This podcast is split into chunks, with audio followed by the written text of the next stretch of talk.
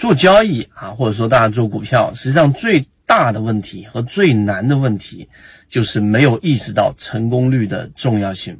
那我们先啊，用最简洁的语言，三分钟内给大家去聊一聊这个话题。这个也是我们跟我们深圳的一位船员去沟通得出的一个结论。首先，成功率重不重要？答案一定是重要。你做交易，你连成功率都不知道，那你根本就不用去谈怎么样去优化，也根本不用去谈什么交易模式。那成功率怎么样去统计呢？当然很简单的啊，光听到成功率这个词，你就会想到你要统计你所有的每一笔交易到底的这个盈亏占比，就是你所有成交的这一个笔数当中，哎，成功的赚钱了所占的所的总的一个比例。例如说百分之六十，例如说百分之五十，例如说百分之八十啊，这是第一个层次的理解。成功率可以提高我们的出手的一个概率。那这是一个非常重要的重点，但成功率不仅仅限于这一点的理解。第二点，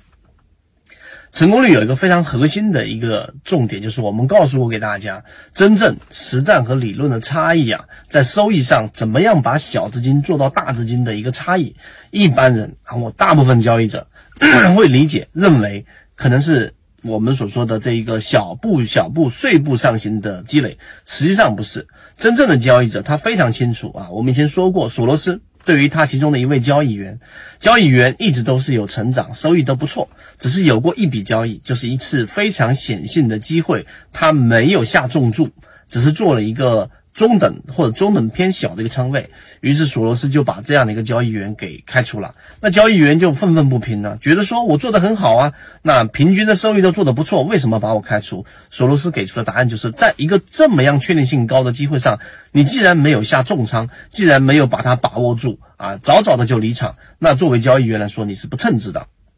从这样的一个，无论是段子也好，或者说这样的一个事实也好，大家要知道，他所反馈出来的就是索罗斯这样的一种交易者是非常成熟的金融巨鳄，告诉给我们的一个道理，就是真正的资金成长，它一定是阶梯型的。市场当中的机会可能一年只有一次，甚至三年只有一次，那这个时候你必须要下重注啊，必须要把握住这一次机会的大部分确定性利润，才有办法把资金给做大。它也是这样一步一步成长起来的。那好。回到我们刚刚说的第二点，如果你有了这样的一个成功率的概念之后，下一步你要做的事情就是做优化。怎么优化？你会发现你的成功率增增加了，对吧？我的成功率可能只有百分之七十，或者是只有百分之八十，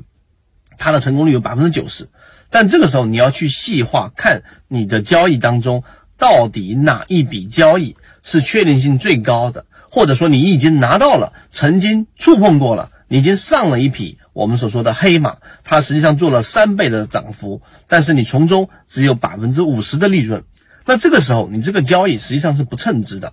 作为初始的交易者来说，我们可以告诉给大家，就是赚钱的操作都是对的操作。但是当你在圈子核心圈子里面待的时间越来越长的时候，你一定得明白，你要做的事情就是刚才我们所说的。把握住真正的大机会，那这里就有两个阶段。第一，成功率数据它必须实时的反馈出来，这是我们圈子在给大家做的交易日记要做的一个反馈。第二个，当你成功率已经达到一定标准了，就是你没有达到百分之六十、百分之七十、百分之八十的成功率标准的时候，你是不可能进入到第二步的，就是我们说的优化。优化就得找出你真正交易的这一个核心，也就是说，你的十八般武艺当中一定得有一到两把。你自己的核心武器是确定性最高的，是利润最高的，并且在这个时候你能下重注，那你就得去评测，在这一个交易过程当中，到底这一种呃交易的这一个呃具体是哪个标的，在哪个时间，它到底出现的这个时间节点是什么，用的是什么交易模型，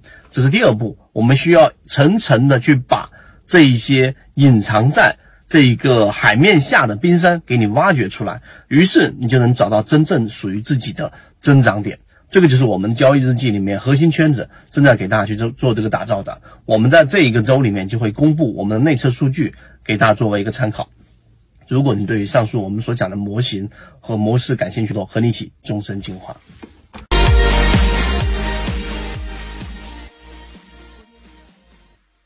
完整版专栏系统学习可以在。B B T 七七九七七找到获取学习。